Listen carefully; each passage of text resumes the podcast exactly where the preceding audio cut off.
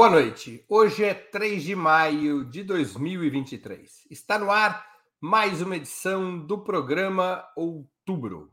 A semana passada foi marcada por diversas ações ofensivas do chamado agronegócio e seu braço político, a bancada ruralista.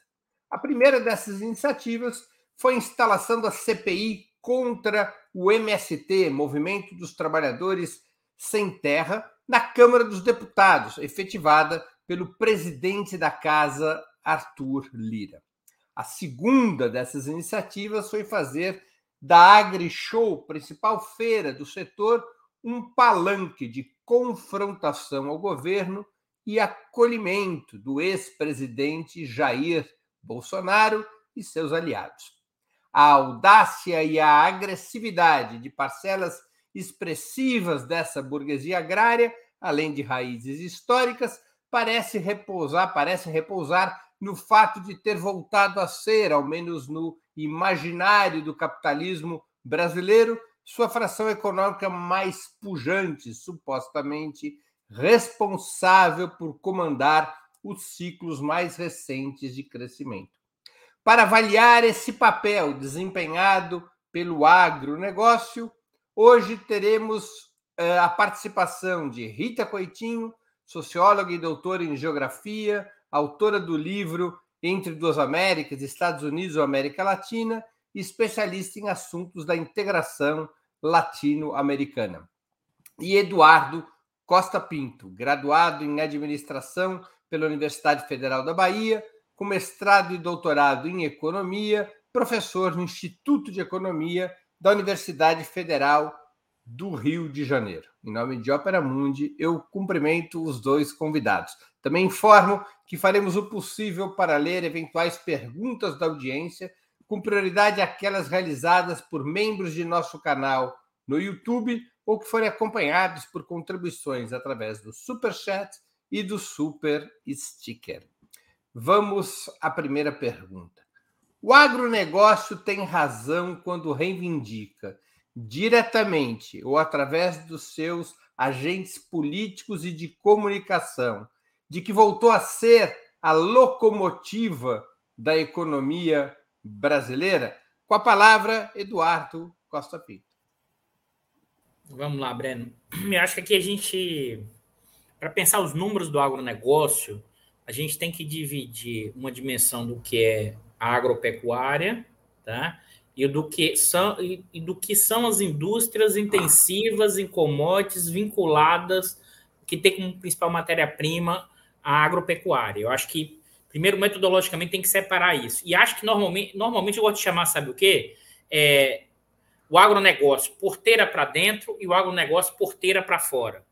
Eu acho que tem que separar essas duas dimensões. Um, um é o seguinte: um é o mundo da agropecuária e outro mundo da indústria né, vinculada ao agronegócio. A gente está falando de frigoríficos, a gente está falando de laticínios, a gente está falando da, da produção de, de, de frango para exportação. Então, assim, esse conjunto compõe um agronegócio. Evidentemente, se a gente olhar a agropecuária e sua participação no PIB, tá, ela é relativamente pequena proporcionalmente, evidentemente. Se a gente olha e tem sim um crescimento da indústria intensiva em commodities nos últimos anos. Então, você tem um processo de crescimento da, dos frigoríficos. Então, o, a, por exemplo, a JBS é, emprega, acho que em torno de 200 mil pessoas, os frigoríficos da JBS no Brasil. Né? Então, tem, uma, tem, tem um processo que aconteceu nos últimos anos de concentração e centralização no setor. A, em parte, as campeãs nacionais, a política de campeãs nacionais geraram um pouco esse, esse caminho. Então, você tem um crescimento significativo do agro porteira para fora, que seria a indústria vinculada à agropecuária, e você tem porteira para dentro. Eu estou chamando atenção porque assim, tem graus e nuances de unidade dessas frações, dessa fração do bloco no poder, se você pensar. Então, por exemplo, a porteira para dentro né? Ela é, ela se modernizou, ela virou segmento de exportação forte. Então, o nosso principal polo de exportação, a soja, é um dos principais elementos da, da pauta de exportação, e boa parte da agropecuária. Máquinas e equipamentos, é, aumentou a produtividade fortemente com a utilização dessas máquinas e equipamentos, mas eu queria chamar a atenção, qual é o cerne, qual é o elemento da unidade? A propriedade. A propriedade. Né? É a nossa cena histórica, mesmo quando a gente se moderniza, mas a lógica da propriedade do mundo rural, ela é projetada né, também para o mundo urbano e para as frações desse agro porteira para fora. É claro que ele tem uma preocupação maior, é claro que é questão de subsídios específicos, mas a minha leitura é o seguinte: o agro passou a ter um peso, o agropecuário é um peso importante, mas ainda continua sendo, sobretudo, é, geração de divisas, né? geração de divisas. O efeito China gera um, uma escala muito grande de exportação, então ainda continua sendo efeito de divisas importante. Agora, tem uma capilaridade territorial muito grande, acho que esse é um ponto importante, até mais do que a sua dinâmica econômica. Acho que esse é um ponto aqui que é nossa questão histórica. O poder político do agronegócio ele é sobredimensionado em relação ao seu poder econômico. A gente tem uma bancada da frente parlamentar com 300 deputados. Né? A questão toda que o agro é a questão territorial, é muito forte no, no domínio político desses espaços. Agora, onde é que ele puxa? Agora vamos para a economia, que é a pergunta que você me fez. Onde é que ele puxa realmente a dinâmica econômica? Né? A dinâmica econômica é puxada em algumas regiões, basicamente exportadoras de, de commodities, do agronegócio. Então, por exemplo, na, no, no centro-oeste, em algumas regiões específicas, até funciona como um dinamizador regional gerando emprego precário, mas dinamizando. Mas isso não tem escala para puxar o país. Não tem escala para puxar a dinâmica brasileira. Um país que tem 200 milhões de pessoas, mas ao mesmo tempo, na minha leitura, mesmo com o avanço da agroindústria, né, eles têm muito mais poder político né, do que o quanto ele agrega de riqueza do PIB na sociedade brasileira. Ele tem um certo dinamismo porque ele se modernizou, no sentido é, de máquinas e equipamentos. Aqui tem um problema, porque hoje o setor de máquinas e equipamentos, no Brasil, que encolheu como nunca, em termos de participação do PIB, mas ainda é um setor relevante porque, porque fornece máquinas e equipamentos para a agropecuária. Então, assim, a gente está numa escala que é, eles não são o segmento mais importante da sociedade brasileira, né? Mas eles têm um poder político enorme, um poder territorial enorme, e esse dinamismo puxa no máximo regional. E um, e um poder e um poder musical nada desprezível, né? Que é simbólico e hegemônico de como se constitui, é, inclusive nas populações do andar de baixo. A ideologia do agro, a ideologia do, vamos dizer assim, da, que é mais, né? Que não é nem um agro caipira, é um agro, uma coisa meio importada norte-americana, da música country. É um negócio impressionante. Com a palavra, Rita Coitinho. Boa noite, boa noite, Breno, boa noite, Eduardo. É, eu estou de acordo com, com, com, as colocações do Eduardo em relação à questão territorial. É, eu acho que duas questões que são, são centrais quando você faz essa pergunta, né? O agro é a, seria a locomotiva econômica do, do, do Brasil. É, eu penso que uma coisa é a gente reconhecer que, a, o, que o agronegócio, as exportações de soja, de carne, enfim, trazem divisas para o Brasil e a gente não pode simplesmente da noite para o dia é, deixar de ter esse tipo de, de, de negócio, vamos dizer assim, no, no, Brasil. Então, a gente precisa ainda né, desse modelo, porém, né, é, a gente é, força a mão quando diz que a, a, grande locomotiva brasileira é o agronegócio. Por quê? Porque o agronegócio, se por um lado entram divisas no Brasil, entram divisas um, que poderiam ser de, muito maiores se nós tivéssemos aí um, um investimento em, é, em industrialização desses produtos. A gente tem a agroindústria no Brasil, né? Mas ela ainda não é responsável pela maior parte é, das divisas que entram. É, a maior parte é produto in natura, então a gente tem uma exportação de grão de soja. A gente até exporta farinha de soja também, mas a gente exporta principalmente grão de soja, sem quase nenhum é, beneficiamento. E a gente chegou ao cúmulo no ano passado de exportar gado vivo para ser abatido em outros países, né? Então, a, o, o, Brasil chegou ao cúmulo por algum tempo, agora a justiça proibiu, né?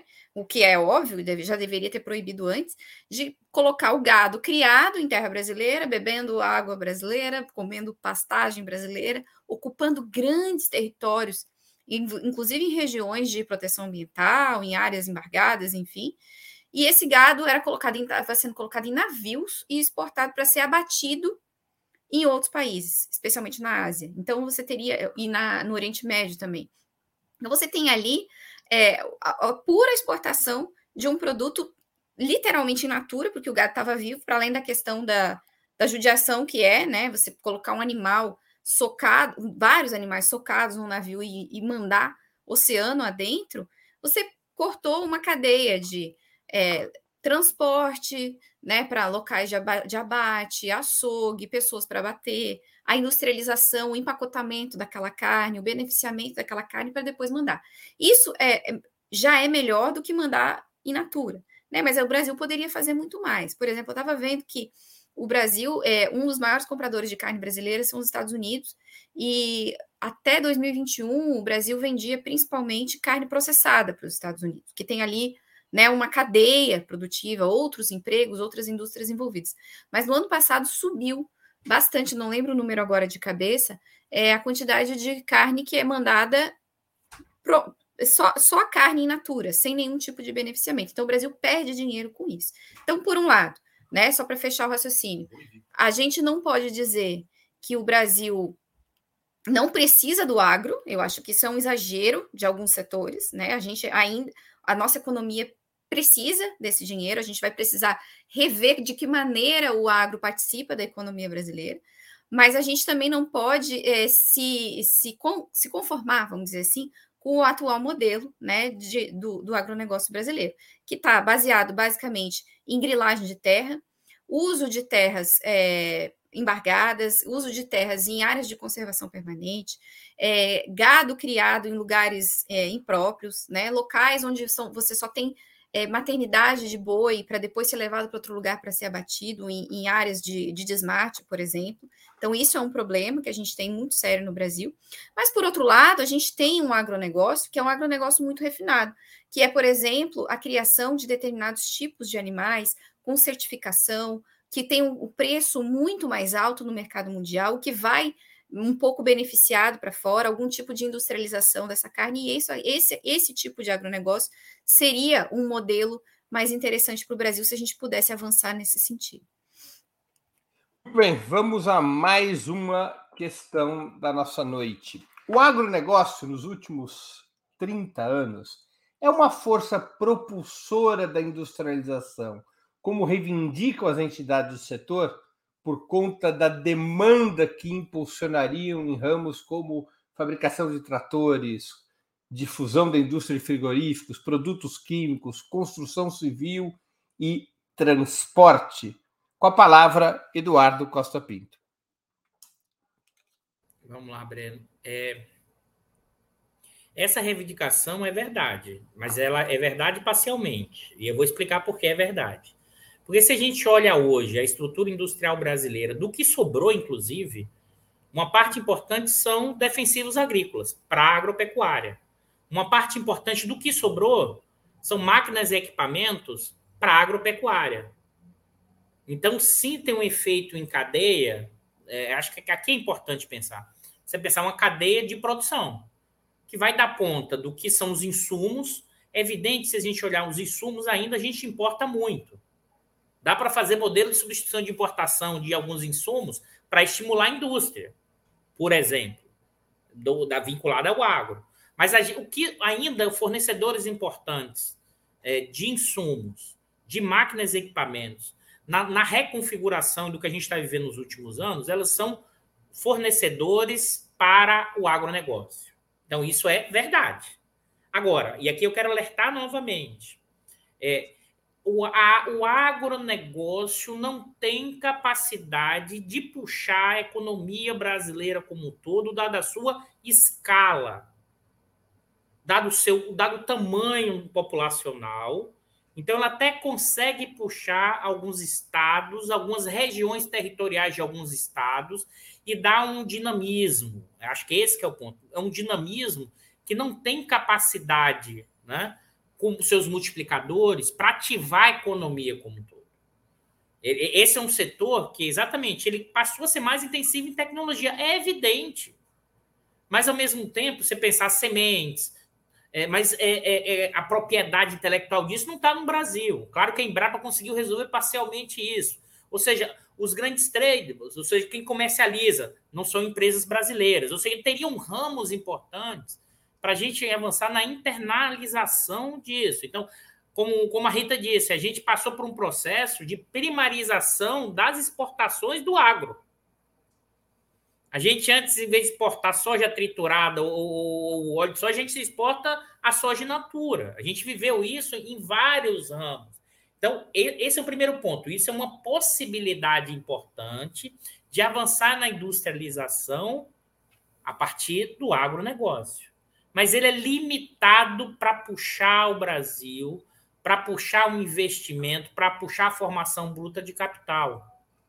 Né? Para puxar a formação bruta de capital. Ele não tem escala para isso. E ele ainda gera alguns efeitos problemáticos. Problemáticos por quê? Alguém estava falando aí, mas a região do agro, o intensivo da agropecuária para exportação, gera problemas de, de, fornecimento de alimentos básicos para as regiões. Então, assim, é, é, tem, tem elementos, mas assim, isso não cria capacidade de desenvolver o país do tamanho do Brasil. Acho que esse é o ponto fundamental. E ele não tem um motor de arranque para puxar uma reindustrialização brasileira. Ele, ele consegue ali ter algumas dimensões, ou seja, não dá se você não pensar forte investimento em infraestrutura, que pode até funcionar como elemento do agro, pode, dos transportes, né? mas investimento em infraestrutura, em educação, em saúde e, e um processo de reconfiguração da indústria, né? você não consegue puxar pelo agro. O agro não é não é um motor do crescimento. Na verdade, não é, não tem como ser motor de arranque do desenvolvimento brasileiro. Isso é uma completa ilusão. Eu acho que eu queria chamar a atenção disso agora. Claro que ele se ele ganhou capacidade de agregar valor e, e se industrializar. Mas o que acontece? Mas quem controla parte dessas cadeias com mais desenvolvimento tecnológico são multinacionais. Não são empresas brasileiras. Quem controla a questão da capacidade das sementes, questões tecnológicas, insumos que são importantes, onde tem mais é, tecnologia, né? Nós não, hoje nós ainda temos baixa capacidade de avançar, né? Nós temos até indústria de máquinas e equipamentos voltada ao agro, mas são muitas vezes montadoras. Importa peças, importa máquinas e são importadoras. Então, assim, é por isso que eu disse, meia verdade porque na verdade tem capacidade de puxar a indústria, mas essa capacidade é limitada, não consegue puxar a economia brasileira, a sociedade brasileira como um todo, necessário o nosso desenvolvimento, nossos ganhos de, de renda necessária para aumentar o PIB per capita médio para gerar mais possibilidade de distribuição de renda e crescimento econômico. Rita Coitinho com a palavra.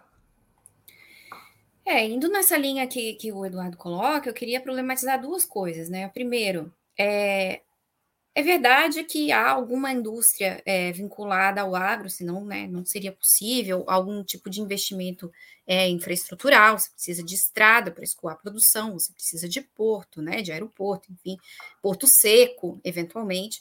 Então, você tem, de fato, aonde há o estabelecimento de algum tipo de atividade econômica, seja ela qual for, você vai ter ali algum tipo de desenvolvimento econômico. Né? Agora, o que, que acontece?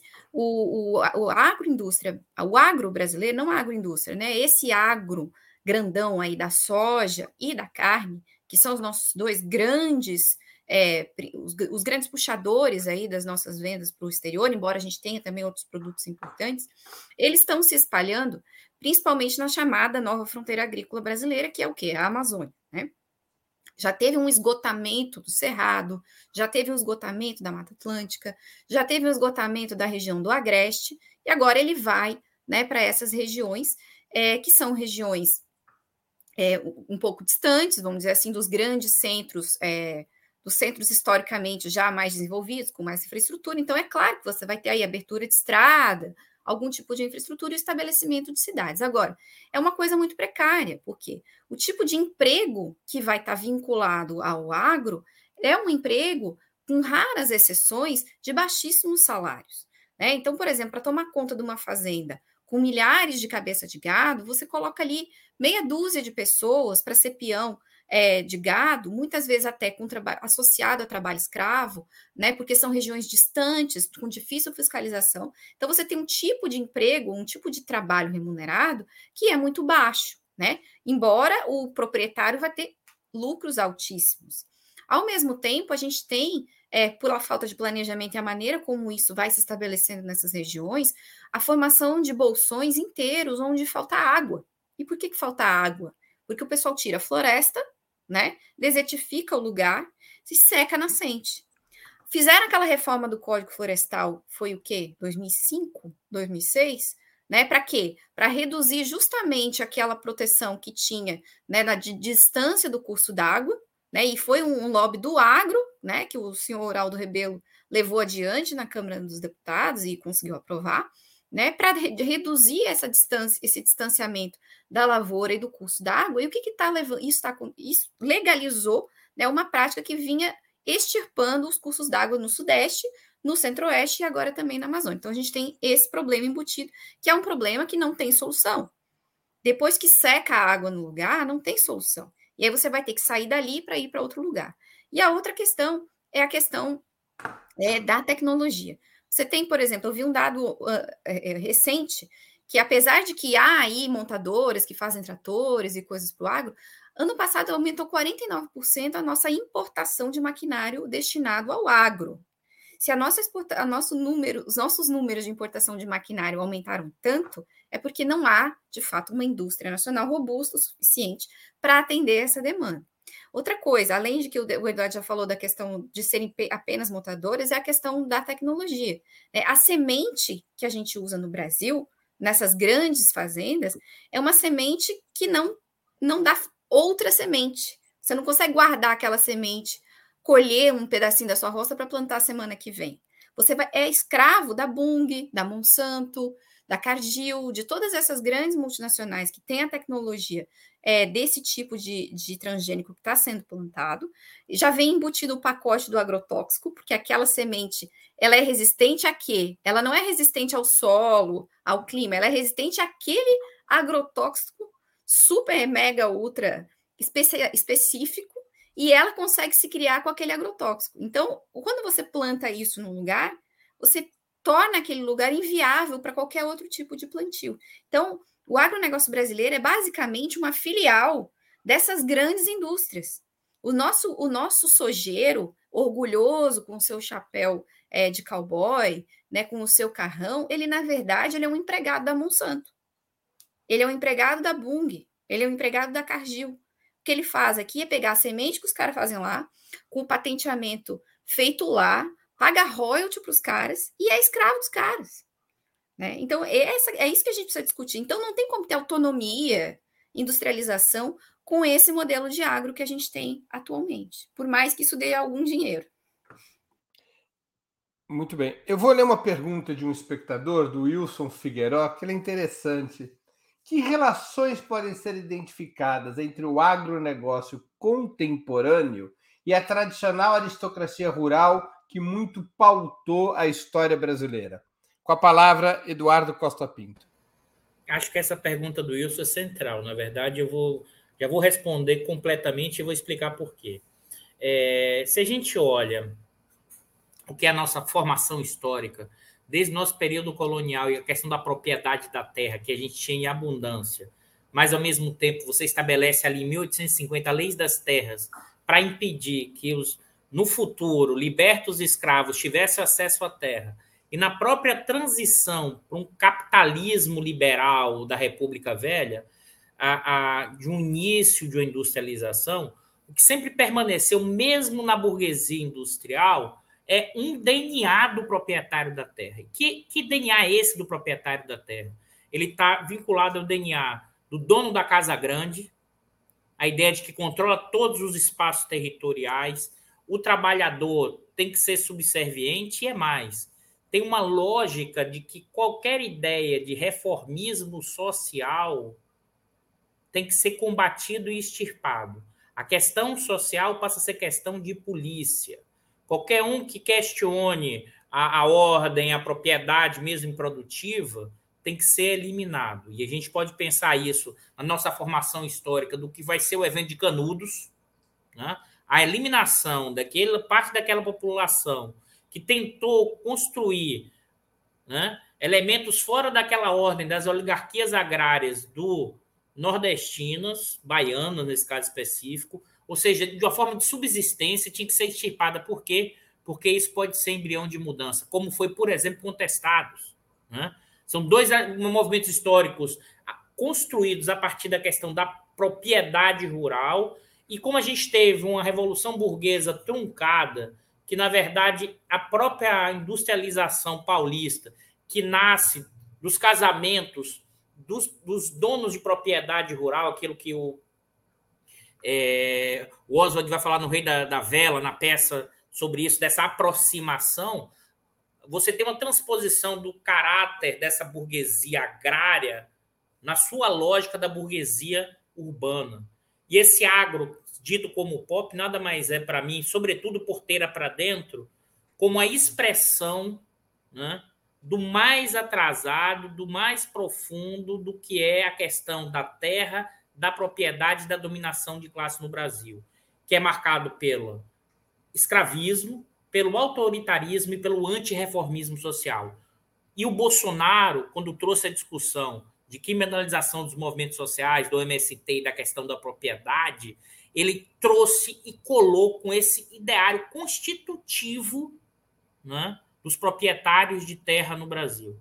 Isso é resolve-se como a questão agrária, a questão social na bala, da ideia de ordem. Então, esse agro dito pop, né? E, e, lucra muito, tá? Claro que a Cardia Monsanto, tá, né, Rita? Lucra muito mais, mas com esses preços e com essa escala tem lucrado muito. Então, é, como é que eles resolveram isso na bala? Então, é o Bolsonaro, na verdade, trouxe o que já estava aí, na verdade, explicitou o que já estava aí. Por isso, essa aderência tão grande, tão profunda do agro porteira para dentro. E a, a, expressão disso é essa tentativa do controle territorial, político, né, é, da, das pessoas, dos dominados nessa lógica de opressão. Então, é, acho que essa pergunta é ótima, porque acho que é um dos elementos do nosso passado constitutivo, em termos estruturais, que permanece para compreender a realidade contemporânea brasileira. E a gente precisa enfrentar, enfrentar exatamente essa estrutura de poder, essa estrutura de classe, que não é fácil, tá? não é simples, né? mas a gente precisa entender que esse elemento permanece vivo e esses são os elementos de desestabilização de qualquer governo que tente implementar mudanças sociais, mesmo que para alguns seja considerado pequeno, tá? Acho que isso que a gente precisa entender a chave para entender esse agro agora a partir da nossa constituição, da nossa formação histórica. Rita Coitinho com a palavra.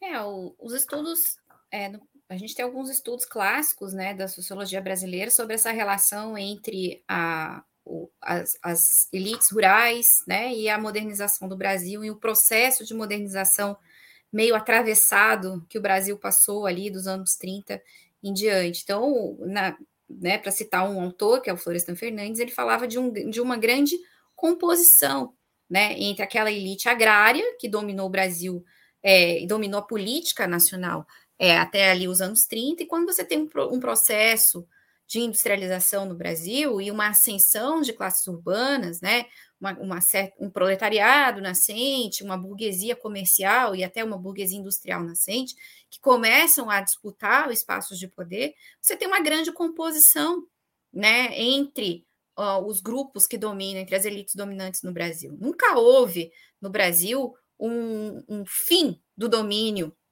das classes agrárias. Há uma composição né, entre as classes que, que surgem da modernização, que eventualmente são os mesmos caras, né, os caras que vendiam café e que passam a investir na indústria, né, e se urbanizam. Então são filhos, são netos, são eles têm vínculos também familiares, né, as, as grandes aristocracias coloniais, né, e do império que vão depois de alguma maneira conviver nos centros urbanos e se misturar aí até com uma, uma certa ralé que veio e que ascendeu socialmente, que se tornou uma burguesia urbana, né? Então esse vínculo ele nunca foi desfeito e esse vínculo ele é muito explicativo da realidade brasileira, ele é muito explicativo das relações de poder é, no Brasil, como até hoje. Né? Aqui no meu estado, eu sou de Santa Catarina, né? a gente nunca tem um governador da capital. Nós sempre temos um governador que vem das regiões que são mais vinculadas à agroindústria, né? Lages, oeste do estado, e a gente tem uma aliança desse pessoal é, da, da, das regiões. Esperidião a mim não era de Florianópolis? Não, o Esperidião a minha da, ele é serrano. Ele fez a carreira política dele aqui, mas ele é serrano e ele tem apoio desse pessoal é, vinculado às oligarquias de lajes, que são os ramos, né? Que são é, pecuaristas de muito tempo, daqueles campos naturais do Planalto catarinense, que, que eram pecuaristas baseados em trabalho escravo, né? Que depois se modernizam né, e, e continuam tendo poder. E você tem uma aliança dessas elites agrárias com as cidades mais industrializadas da, do estado, que são ali no Vale do Itajaí, que são regiões têxteis industriais, como Joinville, Blumenau e tal.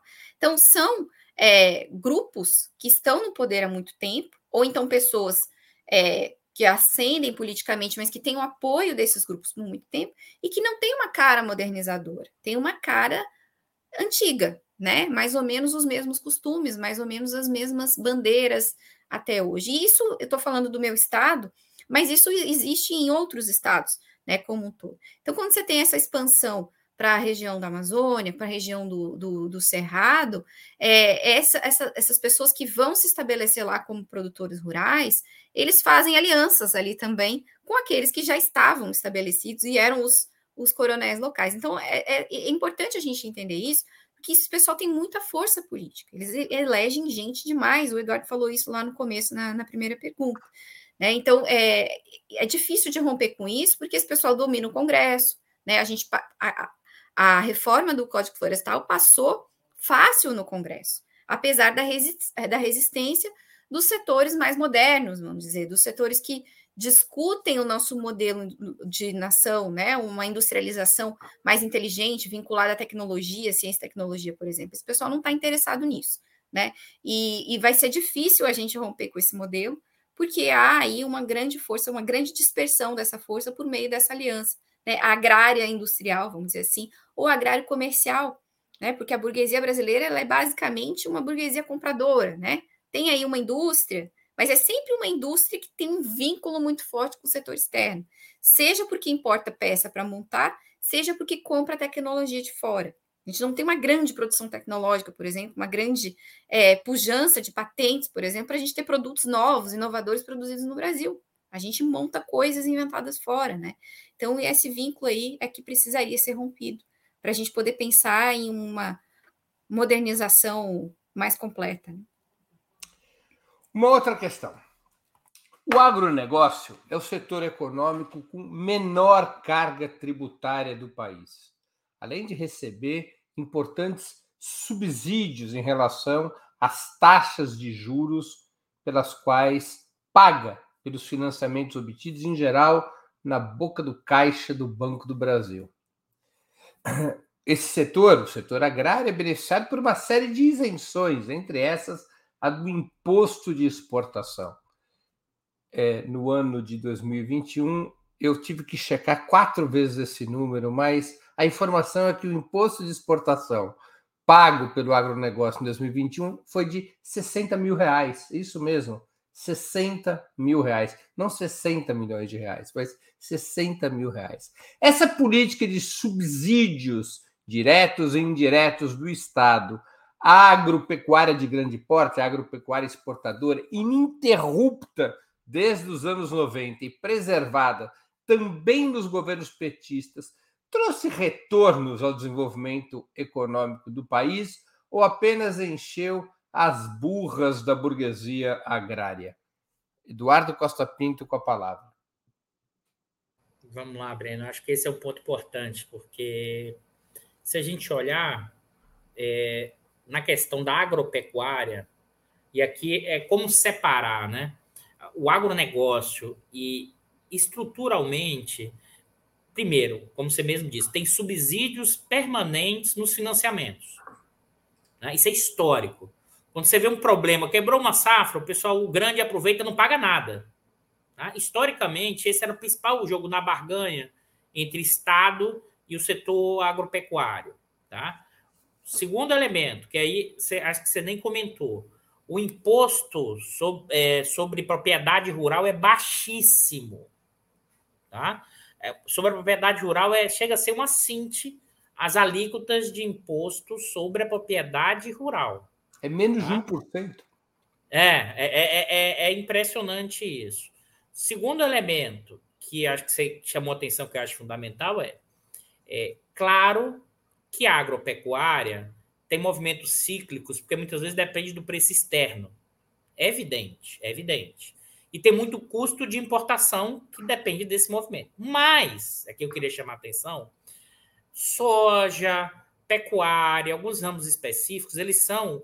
É, nós temos vantagens absolutas. Aquela coisa assim, tem a ver com o clima, tem a ver com a terra. Isso aqui não tem a ver com mais ou menos tecnologia. Como botamos mais tecnologia, ganhamos ainda mais vantagens comparativas. Então, esse pessoal está ganhando rios de dinheiro. É claro que, num determinado ano, se a China importa menos, o preço cai da soja, tem um efeito daquele ano. Mas se você olha nos últimos anos, tá? Sobretudo depois ali de. É, no segundo governo do Fernando Henrique, tem uma trajetória de expansão fortemente do agro, né? E aqui sendo puxado o efeito China, esse pessoal nada de braçado, entendeu? Porque no, durante o governo Lula, por exemplo, mesmo com o câmbio se valorizando como foi, eles ganharam muito dinheiro por quê? porque o preço da commodity lá fora em dólar subiu mais do que compensou a valorização do câmbio, que, que reduz o ganho das exportações.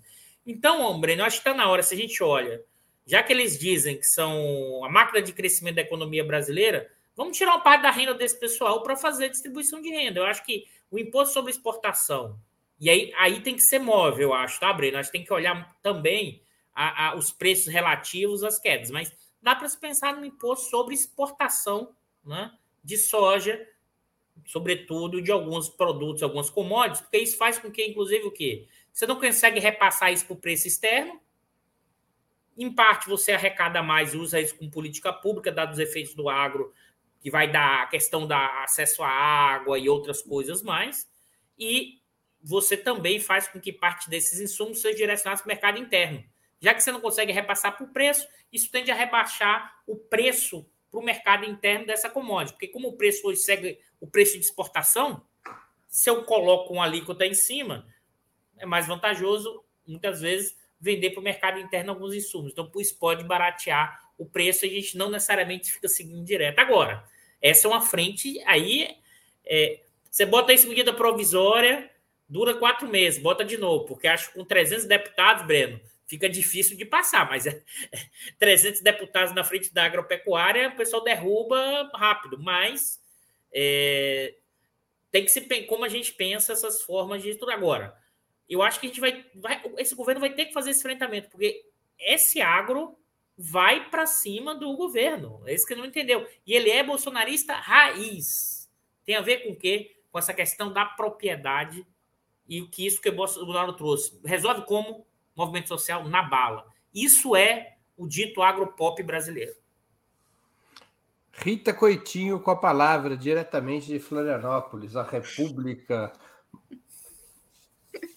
República. Bolsonarista, pode dizer, mas é. É, fala não, vai. Pô, difícil vou de, a nossa vou Deixar, vou deixar passar essa, porque eu, eu, apesar de tudo, eu gosto de Santa Catarina.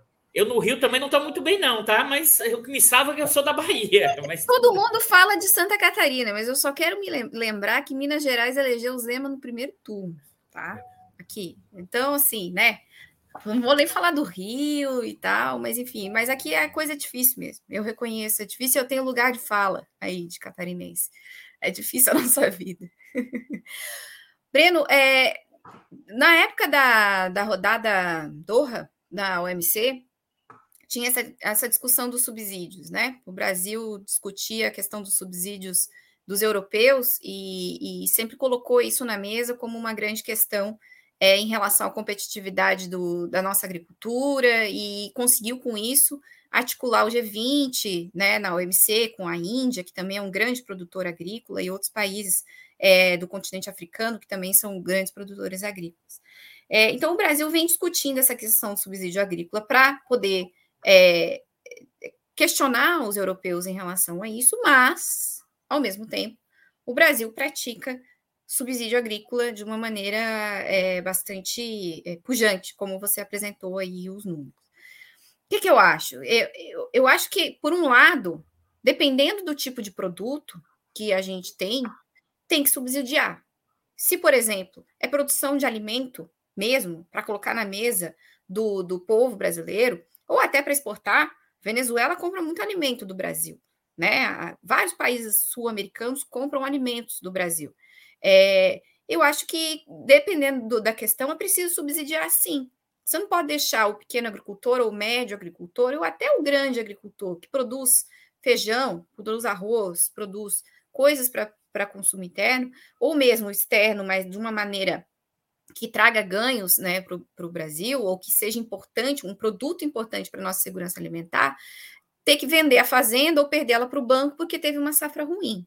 Então, é preciso, sim, que tenha políticas de subsídio, políticas, eventualmente, é, de, é, de é, como é que se diz, é, políticas tarifárias diferentes para esses produtores. Agora, quando a gente tem é, determinados ramos da produção agrícola que ganham, como o Eduardo colocou, rios de dinheiro no mercado internacional, que se beneficiam da alta do dólar, né, enquanto outros setores no, no país perdem com essa alta vertiginosa do dólar, e que vivem permanentemente de empréstimo bancário, porque eles pegam um empréstimo, plantam, não pagam, negociam, né? Eles pegam 80, pagam 70, pegam mais 90, esse pessoal também se financia diretamente no mercado financeiro. Esse tipo de, de agricultor, esse tipo de produtor, ele não tem que ter subsídio. Então é preciso que seja feito um, um, um, um pente fino de que tipo de subsídio o, o, o governo brasileiro está concedendo e para que, que esse subsídio está servindo. Está servindo para comprar carrão para vir desfilar em Balneário Camboriú e comprar apartamento em arranha-céu, não tem que ter subsídio. Então, eu acho que é isso. Não, não, é, a gente tem tratado a questão do subsídio agrícola como um todo, uma coisa única, quando nós temos nuances muito importantes no que tipo de produção rural nós temos. Por exemplo, seria preciso uma linha de financiamento é, muito boa para a gente financiar a mecanização da produção de alimentos. A nossa produção de alimentos, a que vai para a mesa do brasileiro, muita dela ainda é muito manual. E você tem agricultores que ganham muito pouco por um trabalho absurdo, né? Então o cara vende quando eu não sei quanto custa a saca de feijão, mas eu sei que custa muito pouco, né? Então o cara precisa ter uma produção muito grande para ter algum lucro, para ter alguma sobrevida, para poder botar um filho para estudar, para poder ter acesso a remédios, enfim. Então a gente precisa fazer esse pente fino é, na nossa estrutura é, de financiamento para a agricultura brasileira e é uma coisa para ontem, a gente tem que enfrentar. E e é isso, eles estão chamando para enfrentar na bala, né? Ontem tinha uma deputada é, estadual no Mato Grosso do Sul, chamando, do Mato Grosso, chamando é, a polícia militar para enfrentar as forças federais que estão multando lá e tal, na bala, né? Chamando a insurgência. Então a gente precisa lidar com isso. Esse é o país no qual a burguesia intensifica a luta de classes e não a classe trabalhadora jabuticaba mais uma vez. A futura reforma tributária deveria afetar os benefícios fiscais do agronegócio? Eduardo Costa Pinto com a palavra. É... Sem dúvida, Breno. Eu acho que, na verdade, aqui, a gente já discutiu em outros momentos, mas é importante, por exemplo, o imposto sobre propriedade rural, ele tinha que ser modificado. Isso está fora da pauta. E, e, sim, um escárnio é um. O ITR é um escárnio. Tá? É, inclusive, a, o preço da terra venal ou não é um, é um negócio complicadíssimo, é, inclusive para a base tributária, para estruturar isso. Então, o que acontece? A reforma tributária teria que sim é, pensar em quais escalas, e aí, aí a gente teria que pensar em quais cadeias específicas a gente teria que pensar efeito. Mas acho que Sobretudo, Breno, teria que ser sobre a renda do capital, ou seja, sobre a renda é, da, da, posse da terra tá? E, e, certa medida, porque aqui tem algumas isenções é, fortes nessa questão do, da exportação, do próprio imposto de renda, tem alguns embatimentos no, no imposto de renda do proprietário rural, é um negócio que dá para fazer. O pessoal faz muita coisa, muitas possibilidades com isso. Então, assim, eu acho que um dos elementos da reforma tributária teria que passar, é, sobretudo, porque aí, aí não o setor como um todo, né, mas é olhar sobretudo os grandes proprietários do mundo rural, porque esses são sobre. Eles não são taxados na escala da propriedade e da renda que eles geram. Acho que esse é o ponto fundamental. Você tem um, você tem um segmento que o pessoal aqui que faz muito. É, essa é uma prática, inclusive, de, de como você resolve os problemas de dinheiro que não aparece, é comprar terra. Porque tem, uma, tem uma, uma dinâmica desse mundo rural que é assim: você compra terra num valor menor, né? Isso quem registra são os municípios, então no cartório você faz isso. Aí você vende lá no futuro e tem uma valorização, então você meio que lava dinheiro com isso. Ou seja, além de tudo, a questão da terra, como você tem uma fiscalização menor sobre os preços, sobre, sobre o imposto, né? E sobre imposto sobre territorial, é um instrumento, além desses ganhos, tem esse jogo aí é, tributário que se opera muito fortemente. Então, assim, eu acho que a reforma tributária teria que pensar também sobre todos os grandes proprietários, mas acho que está longe disso, Breno. Está longe disso. E que acho que esse é o setor que não, não vai mexer muito, não. E ele continuará sendo bolsonarista. Acho que essa que é a dificuldade de compreender. Ele não girará. Esse é um argumento que eu já tenho batido permanentemente, porque o, o Bolsonaro é um encontro, ele é um encontro dessa, dessa burguesia agropecuária porteira para dentro, da sua essência, do seu DNA constitutivo, do seu caráter. O que o Bolsonaro fez foi esse encontro e deixando explícito como esse pessoal pensa. Então, por isso que é, governo, qualquer governo de esquerda que tem que fazer minimamente algum tipo de concessão não acontecerá. Né?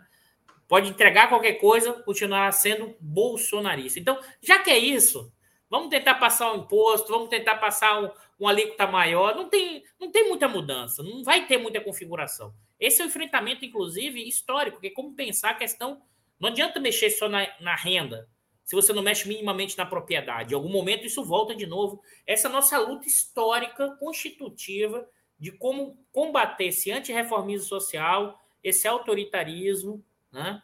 e esse o DNA do escravismo, que está na lógica do, vamos dizer assim, do dono da casa grande e que tem a propriedade rural, do latifúndio, e como ele domina territorialmente esses espaços.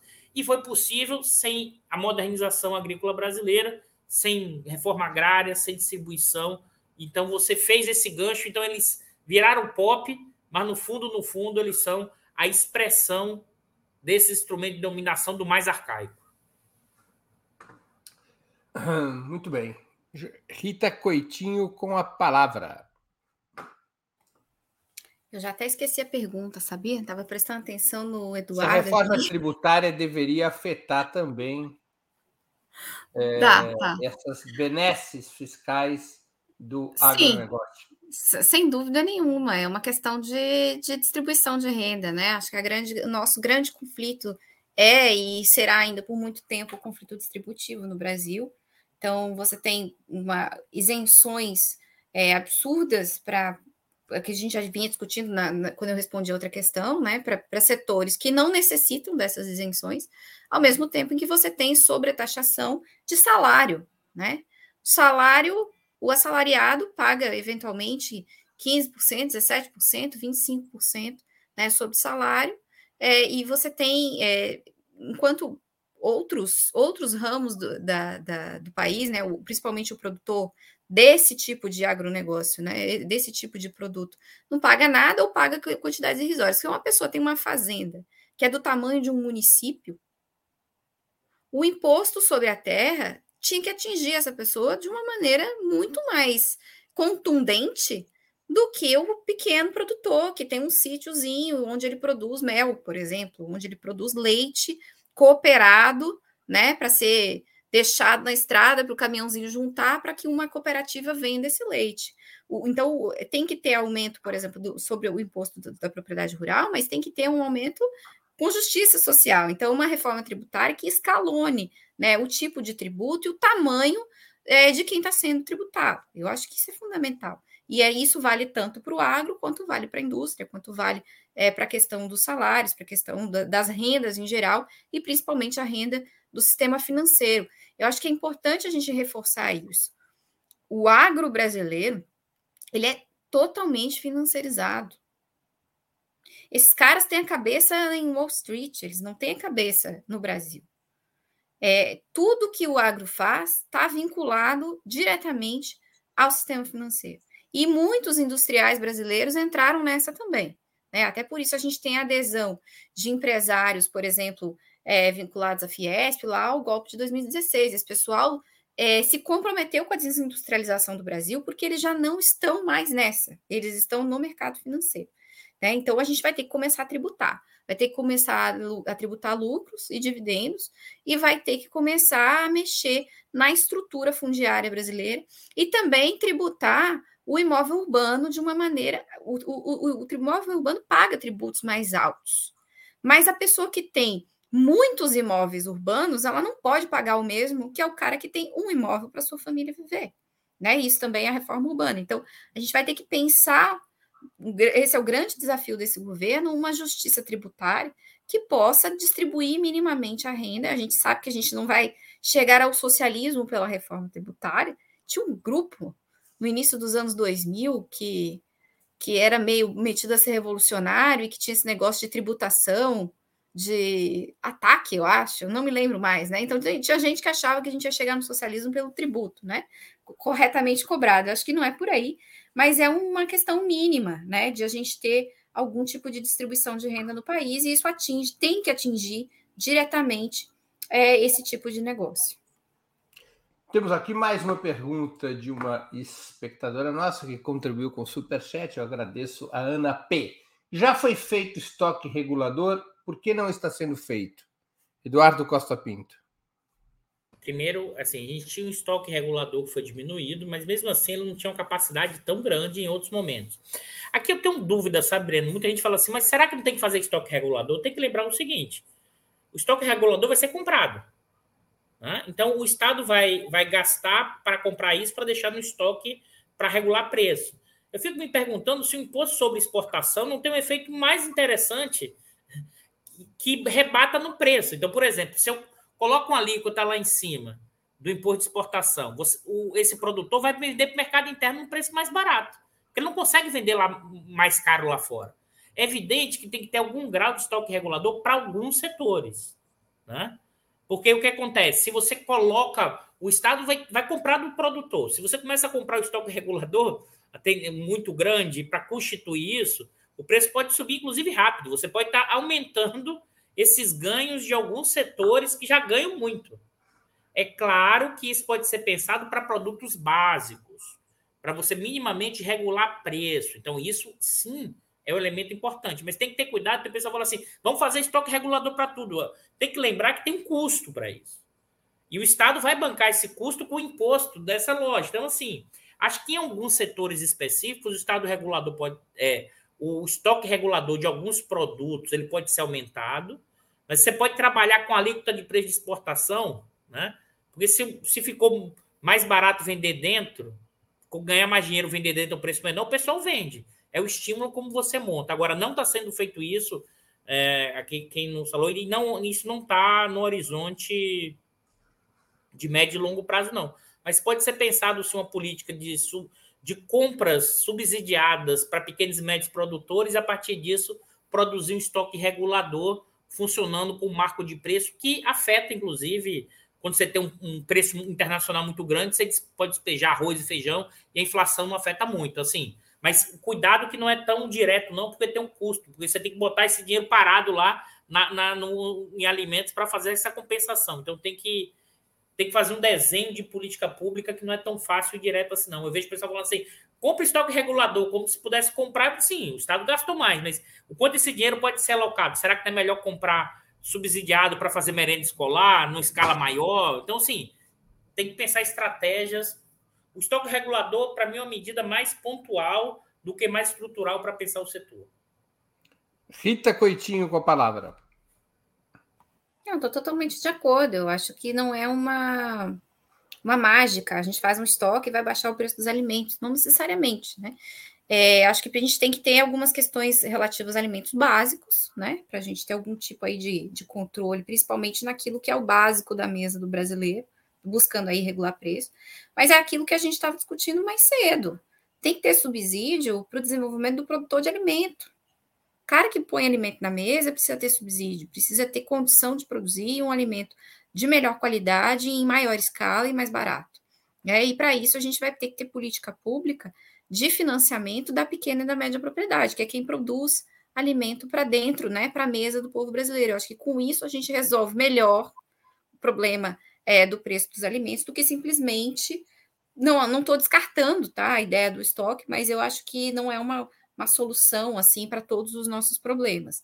E, e penso que o principal, o maior dos nossos problemas é a nossa dependência do dólar.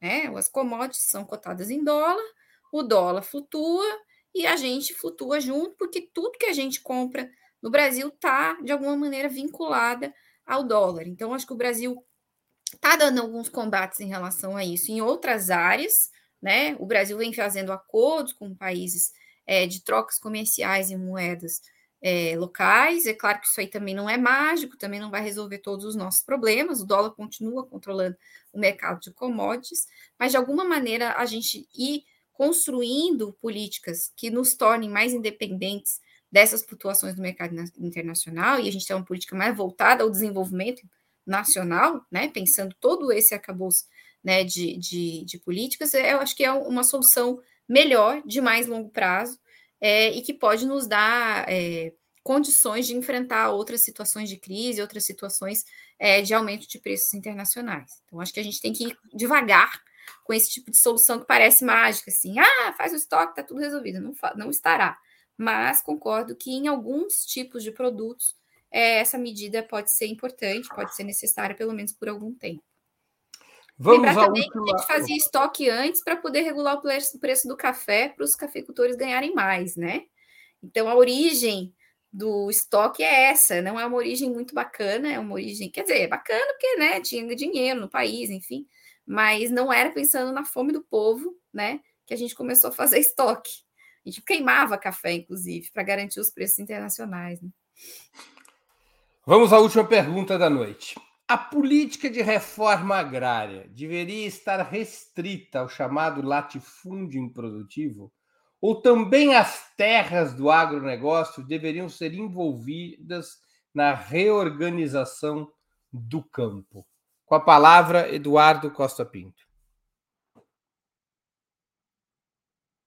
Ah, eu vou. Teve aqui uma última pergunta de superchat de um espectador. Eu vou fazer um combo. Além do que eu perguntei, é uma outra pergunta do Alberto Alves, que contribuiu com o superchat. Eu agradeço. Lula tem o perfil reformista necessário, já que nós estamos falando de reforma agrária? Não, eu acho que aí eu, eu vou juntar com uma sua pergunta e juntar a pergunta do Alberto, que é assim: eu acho que nessa discussão da reforma agrária, ainda além das terras produtivas, indo para uma ideia da função social da terra, que tem uma dimensão maior do que apenas terra produtiva versus produtiva, eu não acho que o, nesse aspecto o Lula tem esse reformismo para ir nessa escala. Tá? E aí eu também, e aí eu vou, não é que eu estou dizendo que é, é, o Lula, eu acho que nesse momento histórico, não sei se o campo da esquerda tem condições de fazer isso. Nós estamos num momento histórico, eu tenho falado isso. A gente colocar de novo a pauta da reforma agrária das terras improdutivas e avançar, né, já ficou grande. Eu, alguém vai dizer assim, mas, pô, Eduardo, você é muito é, covarde ou muito tímido para as coisas. Não é, não. A gente tem que ver com a nossa correlação de força nesse momento. O, o, o, a conciliação que o Lula, em vários momentos, tenta, ela não é mais aceita. A conciliação dos anos 2000 que o Lula propôs e foi aceita, ela não é mais aceita hoje. Se você pensar, a burguesia agrária é isso, ela não aceita mais hoje essa conciliação, por quê? Porque ela quer, na verdade, deixar claro o seguinte: é na bala. Então, assim, eu acho que deveria, Breno, não tenho dúvida nenhuma, porque esse, a gente volta e é impressionante como a gente se enxergou lá no passado como Brasil do futuro, que ia chegar, e o futuro chegou. E chegou como? Ele chegou do que é nossas relações estruturais, que move ainda a nossa conjuntura. O Breno, você fez aquelas inquietações que você fez ali, e é fogo, que é quando o Estado atua, que aumenta a luta de classes. Mas é, porque se você olhar, é quando tem alguma distribuição mínima que vem pela política pública, e nesse caso mexendo na propriedade, né? Esses setores dominantes vêm dizendo assim: não, não, não, não, não pode ter nenhum embrião de mudança. E vai lá e por cima da possibilidade de mudança. Eu acho que entender essa coisa desse mundo do agro é fundamental para entender a nossa trajetória histórica, inclusive da nossa forma de industrialização no capitalismo dependente brasileiro. Eu concordo, eu acho que a gente tinha que avançar mais, porque a gente tem um problema de consistência, porque não adianta nesse momento a gente só mexer na questão permanentemente, só na questão da renda, você mexer na estrutura de propriedade. Mas, momento... só, desculpa, você acha que teria que avançar mais por razões de justiça social ou por razões econômicas também? Não, acho que tem duas dimensões juntas, Breno. Aqui, o que é que a gente pensa enquanto de economia? Se você pensar no sentido que é possível aumentar a produtividade e daí gerar lucros é, estrito senso, a gente tem aquele debate do limite da dificuldade de que você consegue fazer a revolução agrícola, agropecuária, sem necessariamente fazer a distribuição como aconteceu em outros países, que a gente viveu a revolução. O próprio agronegócio diz que a reforma agrária no Brasil foi feita por eles. Mas é porque essa é, a piada, é, essa é a piada pronta, né? É porque ele diz o seguinte: agora o latifúndio virou produtivo. Esse é o ponto. E, e aí que eu acho que é o ponto que você está trazendo, Breno. Mas espera aí. Se eu tenho um latifúndio, eu posso até ser produtivo em relação a, a, ao trabalho, mas a terra não. Eu tenho grande extensão de agropecuária até hoje. Enormes extensões. Qual é a produtividade disso por animal? Pequeniníssima. Pequeniníssima. Porque eu tenho uma propriedade da terra como eixo do poder e da dominação. Então, é evidente que avançar sobre além da discussão da, mexer na estrutura de propriedade da terra, é um dos elementos.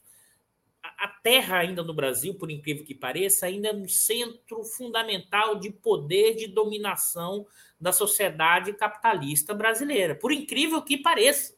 Se você olhar os grandes donos agrícolas, construtoras, o que é que eles fazem? Compram terras, compram grandes fazendas pecuárias. Tem uma conexão que é quase assim, tem uma ligação muito forte, inclusive do domínio territorial. Então, acho, Breno, que tinha que avançar mesmo. Porque para a gente fazer uma mudança, porque a gente sempre fica preso como historicamente, nesse Brasil do futuro. Tem uma melhora distributiva, o Estado faz isso, aumenta a luta de classes, essa burguesia vem de lá porque ela mantém o seu poder e tem a ver com a propriedade, aí nesse caso do mundo rural, e aborta a mudança. É 2016, é 64, né? E se você olhar nas várias tentativas de golpe. Então, assim, acho que tem que avançar, mas esse movimento de avançar e ampliar a reforma agrária em terras improdutivas, nesse momento a gente tem que espalhar que será combatido essa primeira etapa, fortemente. Fortemente, porque no fundo o agropop é bolsonarista até o último fio, a raiz do cabelo desse pessoal. E é tudo se resolve na bala. Rita Coitinho com a palavra. Acho que a gente tem que fazer a reforma agrária é, também nas fazendas, que são muitas, que estão envolvidas em crime ambiental e trabalho análogo à escravidão. Eu acho que a gente pegaria aí muita terra, né, que está sendo usada de maneira errada, né? A Constituição brasileira ela traz a função social da propriedade e a gente tem normativa suficiente hoje para desapropriar a terra que tem crime ambiental e que tem trabalho análogo à escravidão. Então, acho que a gente pode avançar para isso é para além da questão da, das terras improdutivas. Por quê? Porque a terra é improdutiva? Por causa da função social da propriedade. Você não pode. Você, o Brasil garante a propriedade, mas a propriedade tem que ter uma função social. Né? Então, dentro do nosso arcabouço legal brasileiro, a reforma agrária ela está dentro disso, da, da terra improdutiva ou da terra onde foi cometido algum tipo né, de crime, como, por exemplo, é o trabalho análogo à escravidão. Então, acho que a gente pode avançar por aí. É, correlação de forças agora, para a gente fazer uma reforma agrária ampla, geral e restrita, é, né, eu, eu, eu já não acredito mais em alguns contos, como, por exemplo, o, o, conto da Revolução Amanhã. Eu acho que a gente tem que construir as condições né, para a gente ter algum tipo de mudança. E a gente tem que entender a nossa correlação. O Lula, você fez, botou a pergunta aí, ah, o Lula é conciliador o suficiente?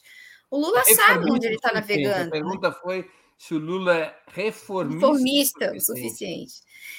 O Lula vai navegar onde ele tem condições de navegar. Ele não tem condições de criar um grande enfrentamento com a bancada ruralista. São muitos votos. O Eduardo sabe o número. 300? 300, 300, dep 300 deputados e a bancada é 300, pelo próprio site é, 347. 347 votos no Congresso Nacional. Então, assim, a gente não tem é, condição de ir com esse governo até o final, né? Se a coisa for por, aí. Aí o pessoal vai dizer: ah, mas tem que ter movimento social, tem que ter protesto na rua, tem, tem verdade, tem que ter tudo isso. Mas concretamente, é, nós não temos. Isso não está acontecendo. Então, dentro do que nós temos, né, com a correlação de forças que nós temos e com o governo que nós elegemos, nós já faremos muito se nós conseguirmos fazer a reforma agrária né, nas terras improdutivas e nas terras onde há já condenação por trabalho análogo à escravidão. E são muitos, são muitas terras. Agora, a questão da terra no Brasil, como o Eduardo bem coloca, ela é também não é só produção, né? Nós temos produção, temos gente ganhando dinheiro, mas terra no Brasil é é valor, né? O cara tá ali vivendo às vezes da venda da terra, né? Então você tem, por exemplo, todo artista que ganha dinheiro demais compra uma fazenda em Altamira, não sei aonde, Roberto Carlos tem fazenda. Todos os artistas aí que têm muito dinheiro têm fazenda, todo empresário tem fazenda, todo político que sobe na vida, sabe-se lá como, vai comprar fazenda. Então, essa questão da terra ela está muito vinculada né, ao, ao status social no Brasil e à financiarização da terra. Né? Muita, muita gente não planta nada, compra uma fazenda, ali a pouco vende, ganha fortunas com isso. Então, a gente tem que mexer na estrutura agrária, na distribuição de terra, mas a gente também tem que mexer nessa questão da renda, da financiarização da terra, e isso precisa acabar. Né? As pessoas desmatam, grilam terra e depois ficam ganham fortunas mexendo no mercado financeiro, botando aquela terra como, é, como garantia para pegar empréstimos de 80, pagar 70 e ir rolando dívidas e ficando milionários com isso. Então a gente tem que mexer nisso aí, mais do que a gente fazer aí um frisson naquilo que a gente não tem força para fazer agora, nesse momento histórico. É uma ultimíssima pergunta para uma resposta rápida dos dois, mas foi lembrado por uma espectadora e é uma pergunta é, importante para a semana que a gente está vivendo. A pergunta foi da Rosimar eh, Gonçalves. E a CPI do MST? Qual é a lógica dessa CPI? Eduardo, e o ataque ao MST com a CPI foi a pergunta literal, literária. Literal, perdão. É, com a palavra, Eduardo Costa Pinto. Rapidinho, para a gente terminar o Vou programa. Vou ser super breve, porque é meio que sintetizando o que eu falei, Breno. A CPI do MST é exatamente a expressão desse centrão, dessa bancada ruralista agropecuária, que é a expressão do bolsonarismo e que quer criminalizar qualquer movimento social que esteja vinculado à questão na terra, no mundo rural, porque esse pessoal acha que tem que ser resolvido tudo como na bala. A questão social tem que ser resolvida na bala, logo você tem que criminalizar qualquer movimento social que reivindique o direito né, de, de, da questão do, da função social da terra. Observe, pessoal, o MST luta pela terra, não é para fazer uma, uma revolução de toda pela terra improdutiva. Você pode pensar assim, isso no sentido revolucionário, no, no ideologia poderia ser pouco, mas isso é gigantesco no caso brasileiro. Isso que a gente tem que entender a correlação de forças e estruturas sociais. Isso é o que? A criminalização do movimento social, sobretudo vinculado à terra, isso é centrão barra bancada ruralista, isso é bolsonarismo. Acho que esse é a síntese que eu tinha que fazer. Criminalização do movimento social. Antirreformismo social. Rita Coitinho com a palavra. Não, está 100% certo. Essa, essa CPI também tem a função de colocar o governo contra a parede, né? Pegar aí um, um bode expiatório, no caso o movimento sem terra, o, e não é qualquer bode expiatório, ele é simbólico, né? Não vamos mexer na estrutura fundiária, não vamos conceder mais direitos para essa ralé aí, né? É, e aí sabe que o movimento sem terra tem um simbolismo que é importante tanto para o governo Lula quanto para a esquerda em geral. E também como fantasma, né? Essa coisa de alimentar o eles contra nós, ah, o comunismo, né? O MST ele é muito simbólico para isso. Essa coisa de quantas pessoas vão botar para morar na minha casa porque eu tenho cinco quartos, né? É essa coisa que alimenta aí o, o, fake news do Zap Zap. É, o MST ele tem, ele, ele, ele é suficiente para alimentar as, as, as maluquices, né, que se espalham, mas que as pessoas acreditam, acreditam piamente que esse é um governo comunista e que o MST é o portador da má notícia, é o portador da revolução, é o portador da reforma no apartamento do cara que mora num apartamento maior. A gente sabe que isso parece besteira, mas isso está mobilizando milhões de votos, né? Então você põe é, é barba, cabelo e bigode, você põe o, o governo contra a parede você mostra a força da, do Centrão e da bancada ruralista, né? Não vamos avançar nenhum centímetro em relação à questão da terra, né? Mata a questão e, e chantageia o governo. E ainda alimenta aí o imaginário das pessoas em relação a esse inimigo misterioso do comunismo com seu boné vermelho, que acho que isso aí, isso aí vai continuar, isso não acabou e acho que a gente ainda vai, vai ver demais isso na, no, no, no cenário político brasileiro. Muito bem, chegamos assim ao final de mais uma edição do programa Outubro. Eu conversei hoje com Rita Coitinho e Eduardo Costa Pinto. Agradeço aos convidados e à audiência. Boa noite, boa sorte a todos e a todas. Tchau.